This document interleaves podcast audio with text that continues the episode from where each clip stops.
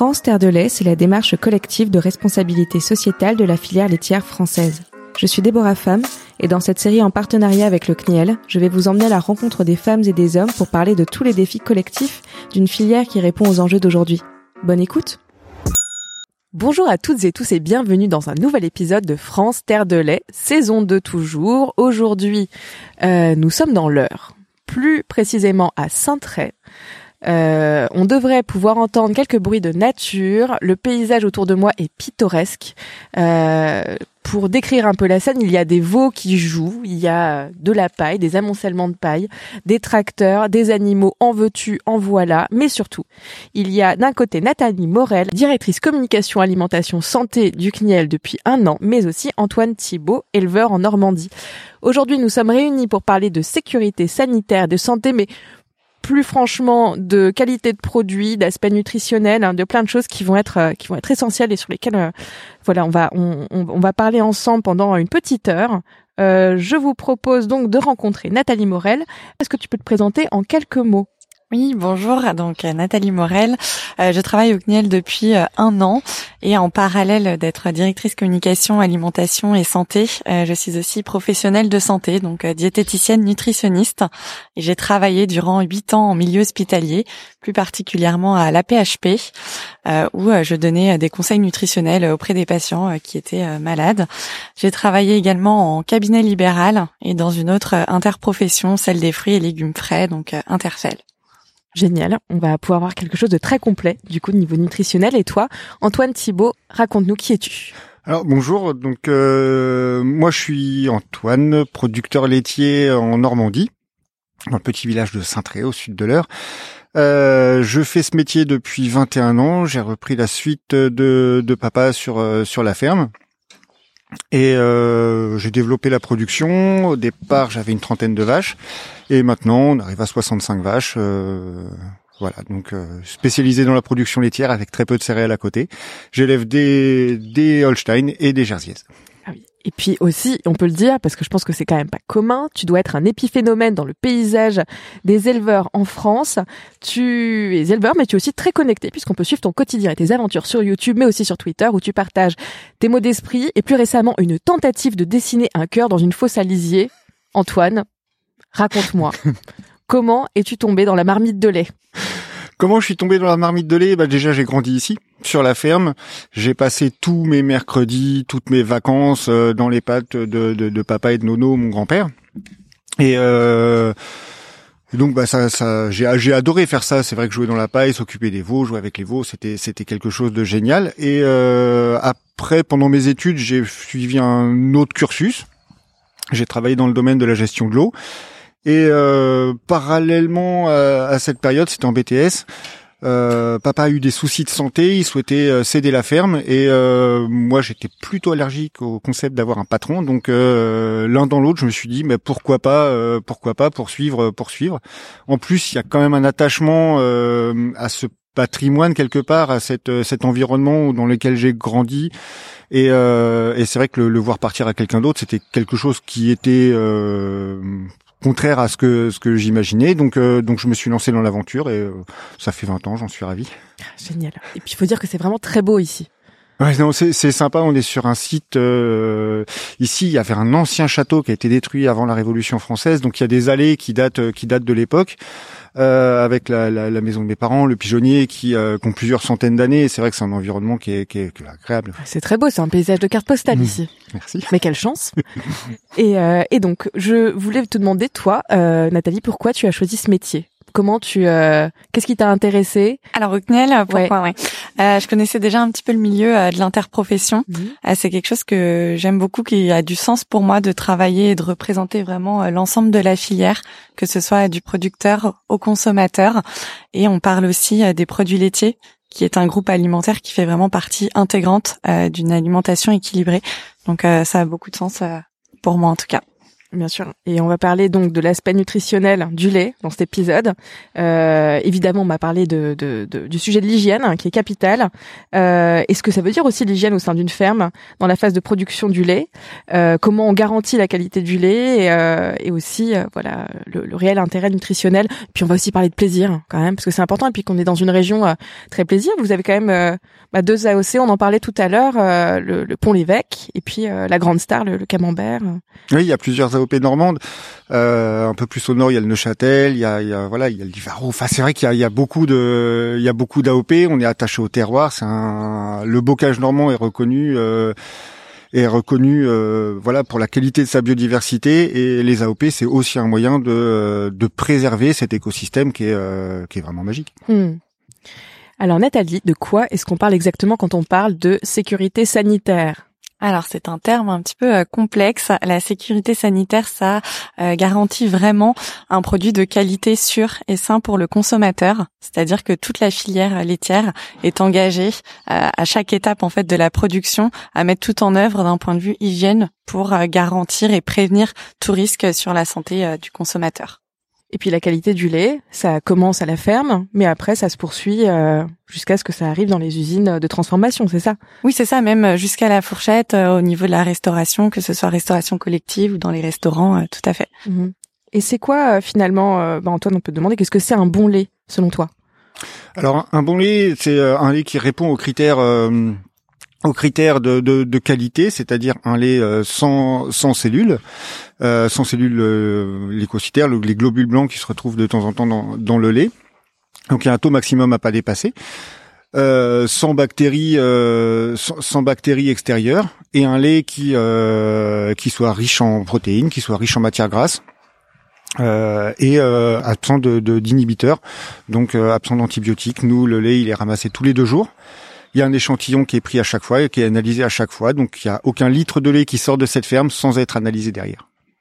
C'est drôle parce que quand on dit sécurité sanitaire, il y a quelque chose, c'est un terme un peu euh, qui, peut rebuter parce que du coup, le consommateur peut imaginer quelque chose de très aseptisé, un côté euh, laboratoire. Mais je peux vous affirmer que là, euh, ce que je vois autour de moi, c'est la ferme aux animaux, quoi. Pas, voilà, c'est une vraie ferme et il n'y a pas le côté vérification intervient en fait dans ton quotidien, mais c'est pas, c'est pas un environnement de labo. Ah non, non, non. En fait, une ferme, bah, c'est un environnement où les animaux vivent. Les animaux, bah, les vaches, elles font caca, elles font pipi. Enfin, elles vivent comme euh, comme tout le monde.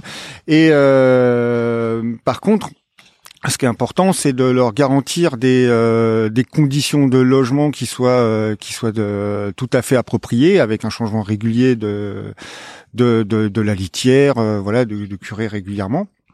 Mais à côté de ça, c'est tout ce qui est en contact avec le lait va être d'une hygiène irréprochable.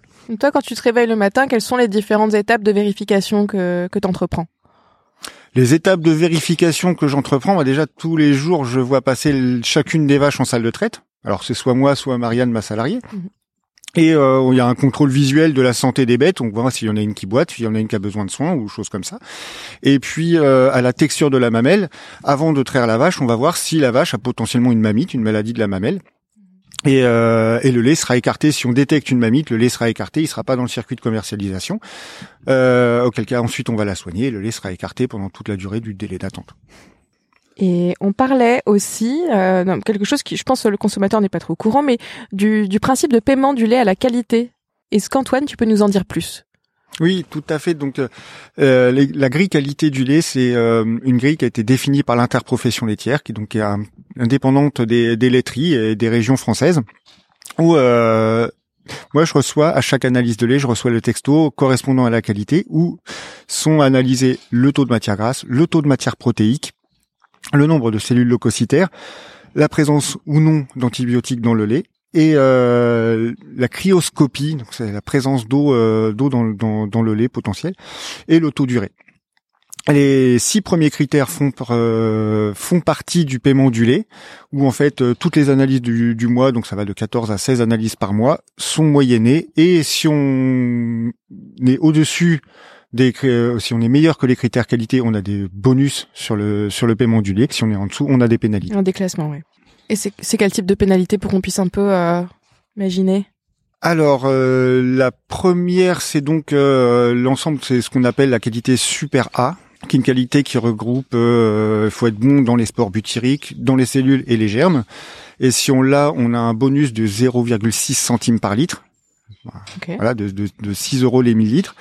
Et si on, si la qualité se dégrade, qu'on a des problèmes de cellules ou s'il y a un problème de germe, euh, s'il y a un problème de germe, les pénalités peuvent aller jusqu'à 3 ou 4 centimes de, par litre. Euh, auquel cas il faut réagir très vite parce que ça se, ça se ressent, c'est des pénalités qui peuvent aller sur ma ferme jusqu'à 2 ou 3 000 euros par mois. Quoi. Tu disais tout à l'heure qu'on pouvait faire varier la qualité du lait des vaches en fonction de euh, de son alimentation. Tu peux nous en dire plus? Ah, Il y, a plein de critères qui peuvent euh, faire varier la composition du lait. Donc, euh, premièrement, la race des vaches. En fait, euh, les Jersiaises vont faire un lait beaucoup plus riche que, les Holstein, mais aussi l'alimentation, où une, ration plus fibreuse va favoriser la, matière grasse, une ration plus énergétique va favoriser la matière protéique. Et il y a quelque chose de rigolo, c'est à chaque fois que je les sors au printemps, que je les sors à l'herbe, le lait devient plus jaune parce que c'est dû au carotène qui est présent naturellement dans l'herbe et qui se retrouve naturellement dans le lait. Donc le, lait est plus riche en vitamine A et en carotène. Hmm. génial. Il y a la question, euh, tu, disais tout à l'heure, en, évoquant les mammites, euh, du coup, qu'il faut soigner la vache. Donc, on peut parler de la question des antibiotiques aussi euh, et, dans le lait. Est-ce qu'on peut en parler peut-être ensemble, ben, tous les deux Je pense, Nathalie, c'est un sujet aussi. Oui, bien sûr. Bah, 100% des laits qui sont collectés, que ce soit à la ferme ou à la laiterie, vont être analysés pour détecter la présence ou non de résidus d'antibiotiques. Mhm. Et si un lait est déclaré avec présence de résidus d'antibiotiques, il est vraiment écarté. Donc ça garantit au niveau du consommateur un lait sans résidus euh, d'antibiotiques. C'est des. Euh, est-ce que toi, par exemple, tu as l'impression d'avoir souvent besoin de, recourir aux antibiotiques euh, Ça représente quoi dans la vie d'un éleveur finalement? Alors, j'avais fait le calcul sur l'année 2018. Je l'ai pas fait sur une, une, année plus récente. Sur l'année 2018, j'avais utilisé 0,4 traitements par animal et par an. Alors il y en a quelques-uns qui sont des traitements préventifs pour euh, voilà pendant la période de tarissement où euh, on a besoin sur certaines vaches qui ont eu des problèmes de santé sur la mamelle pendant euh, pendant l'année, on va vraiment faire un tarissement avec des antibiotiques pour pour les soigner qu'elles soient assainies complètement et qu'elles repartent sur une lactation lactation top. Et sinon il y a des traitements curatifs. Et pendant ces traitements curatifs, si c'est une vache qui est en lactation, euh, le lait sera écarté, donc le lait sera jeté, très à part sur un sur un bidon à part et jeté euh, jeté dans dans le circuit la fossiliser en fait techniquement. Mhm. Pour euh, pour éviter qu'il y ait tout antibiotique dans le dans le tank. Alors ça arrive quelquefois de faire des erreurs. Ça ça m'est arrivé ça m'est arrivé deux ou trois fois dans dans ma carrière d'oublier euh, d'oublier qu'il y avait une vache qui euh, qui était qui était traitée aux antibiotiques, le lait s'est retrouvé dans le tank, bah du coup j'ai été obligé de jeter l'intégralité du tank, donc c'était 3000 litres de lait par terre. Quoi. Ah ouais. Donc c'est euh... Ah trois erreurs à l'échelle de 20 ans. voilà. Ouais. Ok, je vois. Et euh, tout à l'heure, tu effleurais un petit peu la question euh, quand on parlait de, tu disais que les vaches soient bien. Donc, on, on peut parler un peu de bien-être animal et aussi de l'incidence que ça a sur la qualité du lait? Bah, tout à fait. Le bien-être animal, c'est quelque chose de donnant-donnant avec les vaches. Si on loge les vaches dans de bonnes conditions, si leur ration elle est, elle est équilibrée, si on fait attention à, l'hygiène aussi par terre, que le que le, sol soit raboté régulièrement pour que les pattes soient au sec, on va avoir des animaux qui vont être en bonne santé. Des animaux qui sont en bonne santé, c'est euh, c'est des animaux qui n'ont pas besoin de, soins, c'est des animaux qui vont produire plus, c'est des animaux qui euh, voilà qui sont rentables en fait tout simplement. Mmh. Euh, sachant que l'utilisation des antibiotiques, quand on a une vache à soigner, c'est tout de suite une perte financière puisque le lait, euh, je pense à un traitement en particulier, le délai d'attente pendant lequel le lait est jeté, c'est une période de 6 jours. Euh, sur une vache qui fait 40 litres par jour, c'est une perte de 240 litres de lait. Donc au cours actuel, c'est une perte de 75 euros. Donc c'est quand même enfin plus on, enfin on évite. Donc la prévention, c'est vraiment le cœur du métier. Euh, c'est vraiment le cœur du métier pour avoir le minimum de vaches malades. Hmm. Moi, je rebondis un peu sur euh, ce que tu as dit, Antoine. C'est vrai que quand les vaches euh, ont un traitement antibiotique, c'est un petit peu comme nous. C'est surtout aussi pour les soigner, en fait. C'est comme nous, quand on est malade, on prend des antibiotiques. Ah oui, oui. Bah, je prends l'exemple du, du panaris interdigité, par exemple. C'est une maladie des membres. Euh, ça ne se soigne que avec des antibiotiques et si on laisse traîner, ça peut, euh, voilà, c'est une maladie qui se guérit pas toute seule et qui euh, qui peut entraîner des, des, des, boiteries très très sévères et euh, qui vont aboutir à une mort préma, enfin une réforme prématurée de l'animal, quoi. Mmh. Donc c'est pas du tout souhaitable. Mmh. Et on peut peut-être dire deux mots sur l'alimentation des vaches aussi. Par exemple, le parfois l'alimentation des vaches. Donc c'est le pâturage qui est produit sur la ferme. Ici, par exemple, qu'est-ce que c'est? Alors en période estivale, donc elles, elles broutent directement l'herbe dans les prés. Elles sont complémentées avec un petit peu de maïs et pour équilibrer la ration, je fais appel à des granulés extérieurs qui sont à base de tourteaux de soja, de tourteaux de colza et, euh, et de céréales. Et, euh, et en ration hivernale, donc l'herbe, bah, elle ne pousse plus dans les prés, donc c'est de l'herbe qu'on a récoltée et stockée euh, sous forme d'ensilage ou d'enrubanage. Euh, la part des fourrages dans la ration hivernale, elle représente 84% à peu près. Et au printemps, quand il y a beaucoup de pâturage, la part des fourrages représente 91%. Mhm. Donc, euh, donc c'est, c'est l'immense majorité de ce que mangent les vaches est produit sur la ferme. Une question un peu naïve, mais euh, pour quelqu'un qui fait ce métier depuis 20 ans, à quoi tu sais qu'elles sont bien en fait? Parce que je, je, comprends le, le, principe de vérification qui est un petit peu, oui, c'est un petit peu technique, mais tu dois le sentir au bout de 20 ans quand il y a quelque chose qui va pas. Hein? Ah bah c'est c'est oui oui non mais c'est du quotidien. Euh, une vache euh, une vache qui va bien, elle a un beau poil, euh, elle se déplace elle se déplace sans boiter, elle a les oreilles les oreilles droites et effectivement quand il y a une vache qui a qui commence à avoir de la fièvre ou autre, on le voit tout de suite sur ce, sur son comportement et et maintenant les troupeaux grandissant, on a aussi des aides techniques elles ont des colliers qui vont mesurer le temps de rumination, qui vont mesurer le temps d'ingestion. Des colliers, tu veux dire un truc un peu connecté, quoi Oui, voilà, des détecteurs qui sont connectés. Euh, Et donc euh, ça, on a des alertes aussi quand euh, quand il y a une vache qui euh, qui a une baisse de, de, de santé quelque part. Mhm. Et toi, Nathalie, est-ce que tu le vois maintenant quand elles sont bien? Là, on peut dire qu'elles sont bien. Elles sont l'air, euh, elles sont l'air en forme, elles sont contentes de nous voir, je pense. Ce qu'on voit, elles sont très heureuses. Pour que pour que l'auditeur, les auditrices aussi, euh, se rendent compte, euh, là, on est entouré de veaux. Tu peux nous dire à peu près quel âge euh, ils ont? C'est c'est drôle parce qu'on est en train de parler, on essaie de parler sérieusement, mais il faut quand même imaginer que les veaux se sautent dessus, courent dans tous les sens. C'est très mignon, ils sont en train de jouer. Donc tout à fait. Donc là, il y a des il y a des veaux qui ont entre 2 et 9 mois, qui sont mes futurs génisses, enfin les futures vaches en fait, ce qui sont mes génisses de renouvellement. Donc euh, là, il y en a 18 euh, parce qu'on renouvelle à peu près 25% du troupeau chaque année euh, avec avec le renouvellement en fait tout simplement. Mm-hmm. Un des un des je, reviens là-dessus un des des signes aussi de, de, de bonne santé et de bien-être animal des vaches c'est les vaches qui sont qui sont pas peureuses qui sont dociles et c'est vrai que quand on peut s'approcher d'une vache sans qu'elle s'écarte, sans qu'elle ait peur de l'homme, c'est un vrai signe de que euh, voilà, elles sont très bien respectées dans le troupeau. Elles sont pas craintives. Nathalie, je pense qu'on peut dire qu'elles sont heureuses du coup. Hein. On a toutes les deux un peu de bave de de veau sur nos vestes euh, parce qu'on n'a pas pu s'empêcher d'aller leur faire des câlins, c'est vrai. Euh, et ici, plutôt que mensana incorpore sano, on pourrait dire un lait sain dans une ferme saine. On parlait de ça tout à l'heure. Alors du coup, pour l'un et l'autre, à quoi ressemble une ferme saine?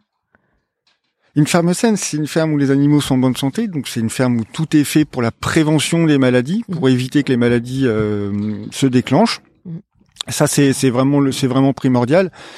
Et euh, à côté de ça, une ferme saine, c'est un lait sain, et donc c'est un lait où tout est parfaitement désinfecté et nettoyé. Tout ce qui est en contact du lait va être parfaitement nettoyé, désinfecté, comme les tuyaux à lait dans la salle de traite et le tank à lait dans la laiterie. Nathalie, ça, il y a du coup des vérifications qui sont faites aussi euh, en dehors de la ferme. Euh. Oui, effectivement, Antoine a, bien euh, tout raconté et moi je tenais à préciser qu'il y a environ 120 millions d'analyses sur les laits qui sont faites par an, donc c'est quand même assez énorme et avec une réglementation assez stricte en matière d'hygiène. Mhm. Et, et je pense qu'on va passer sur hmm, non peut-être un mot là. La qualité du lait, c'est euh, sur toute la chaîne de la ferme jusqu'aux usines, parce que finalement après ça se poursuit. Euh, une fois que, euh, je sais pas, les camions citernes, j'imagine, quittent la ferme, ça se poursuit jusqu'à l'usine et jusqu'à la transformation en yaourt, fromage et autres choses délicieuses. Oui, tout à fait. Ça se poursuit même au niveau, euh, par exemple, de la restauration collective. Euh, moi, quand j'ai été euh, étudiante en diététique, donc ça remonte un petit peu, hein, plus d'une dizaine d'années, durant les stages en restauration collective dans les cantines, c'est vrai que là, il y a une chose très importante au niveau de l'hygiène. Il faut respecter ce qu'on appelle la chaîne du froid. Et c'est vrai qu'au niveau des produits laitiers, par exemple, les yaourts, ils étaient souvent testés avec des sondes où on s'assurait vraiment de sa température et que ce soit pas une température trop élevée avec des risques sanitaires et potentiellement des germes qui peuvent se développer. Donc ça va jusqu'au euh, jusqu'à l'assiette du consommateur et même le consommateur au final quand il est chez lui il doit faire attention euh, au lavage de son frigo mhm. mais également au lavage de mains hein. si on se lave pas les mains on peut avoir des risques aussi euh, sur notre santé bien sûr là on touche au B à bas on connaît toutes et tous, le jingle, les produits laitiers sont nos amis pour la vie et je vous fais le cadeau de ne pas le chanter. Mais quelles sont les recommandations des diététiciens euh, selon les tranches d'âge en matière de consommation de, de produits laitiers? Alors les diététiciens ou les professionnels de santé au sens plus large vont donner effectivement des fréquences de recommandations euh, journalières pour les aliments, les groupes alimentaires. Il faut savoir que ces recommandations sont fixées par les autorités sanitaires, par le Haut Conseil de santé publique, euh, où on appuie euh, du coup ces, recommandations auprès euh, des, consommateurs de notre communication. pour les produits laitiers, d'un point de vue équilibre alimentaire, on va retrouver les laits, les yaourts et les fromages. Et pour le beurre et la crème, bien qu'ils soient issus euh, du lait également, ils vont plutôt faire partie de la famille euh, des matières grasses, euh, car ils contiennent plus de lipides, également de la vitamine A ou D aussi.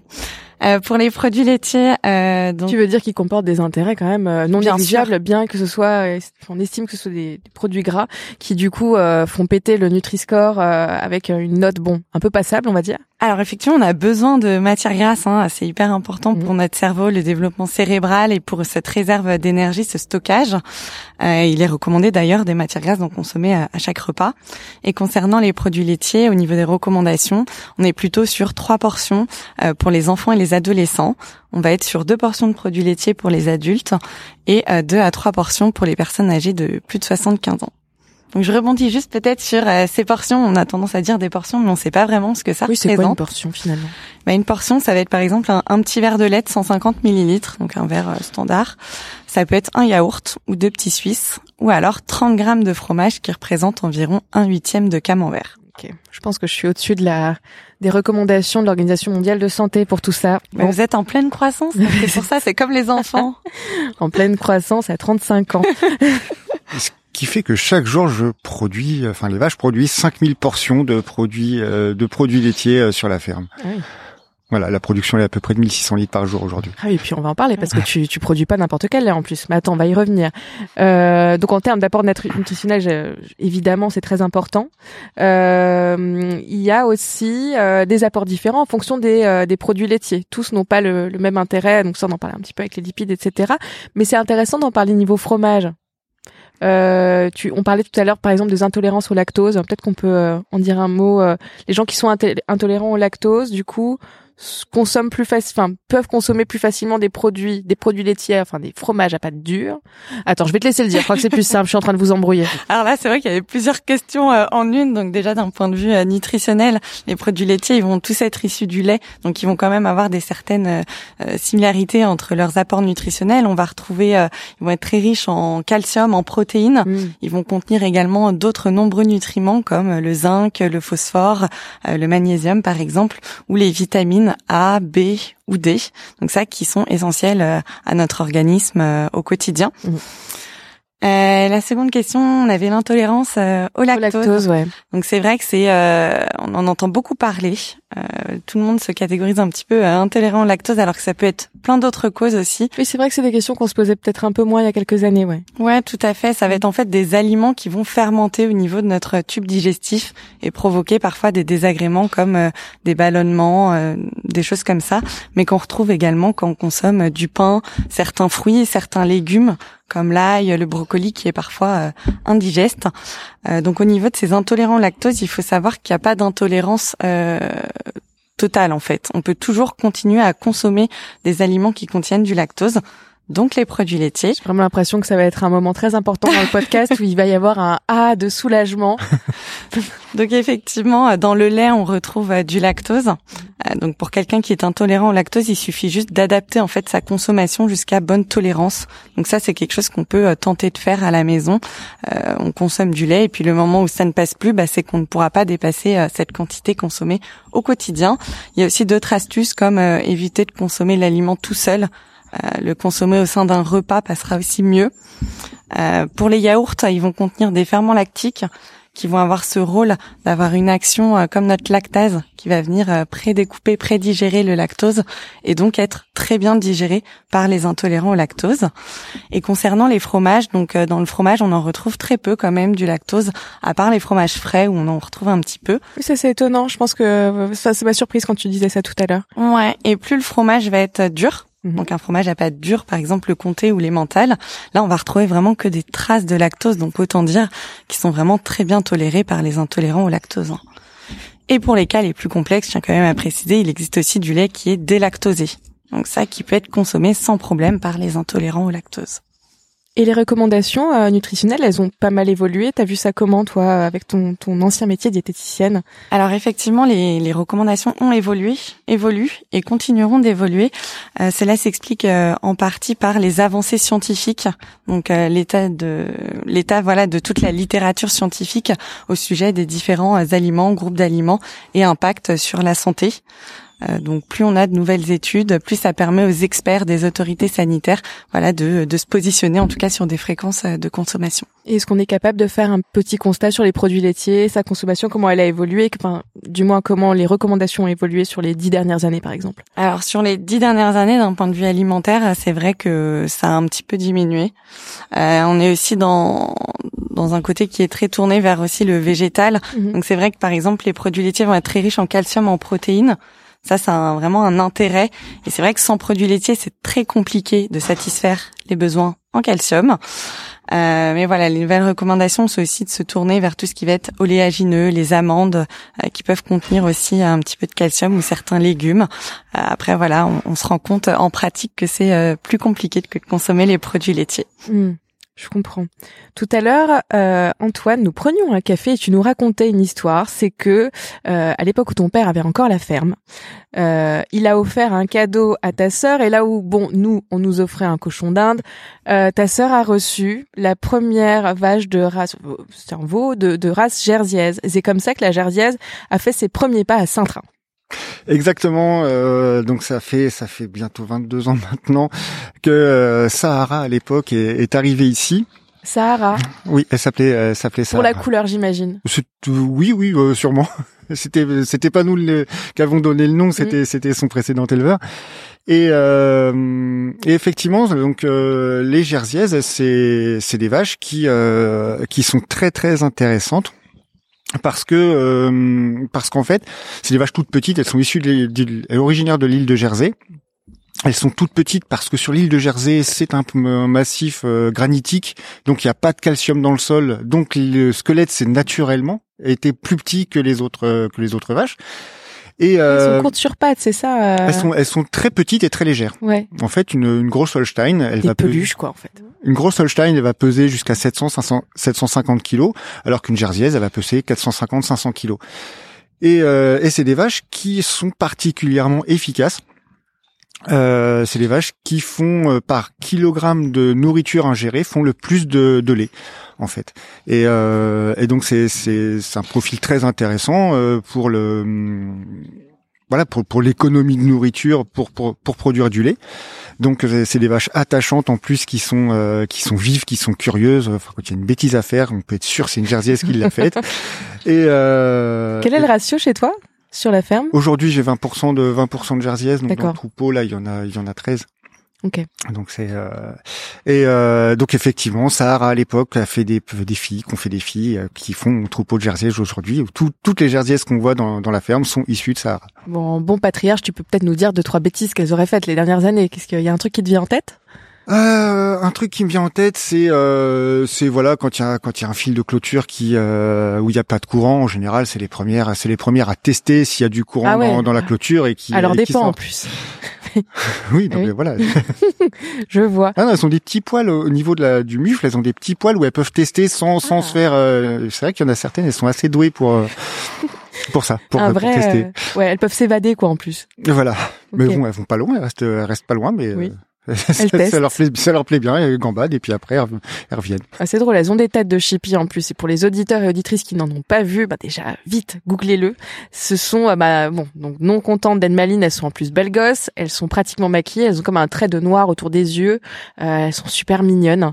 Euh, bon bah écoute, on, on adore la jersiaise et puis surtout la jersiaise, elle a quand même un autre avantage, euh, c'est que elle produit un lait délicieux.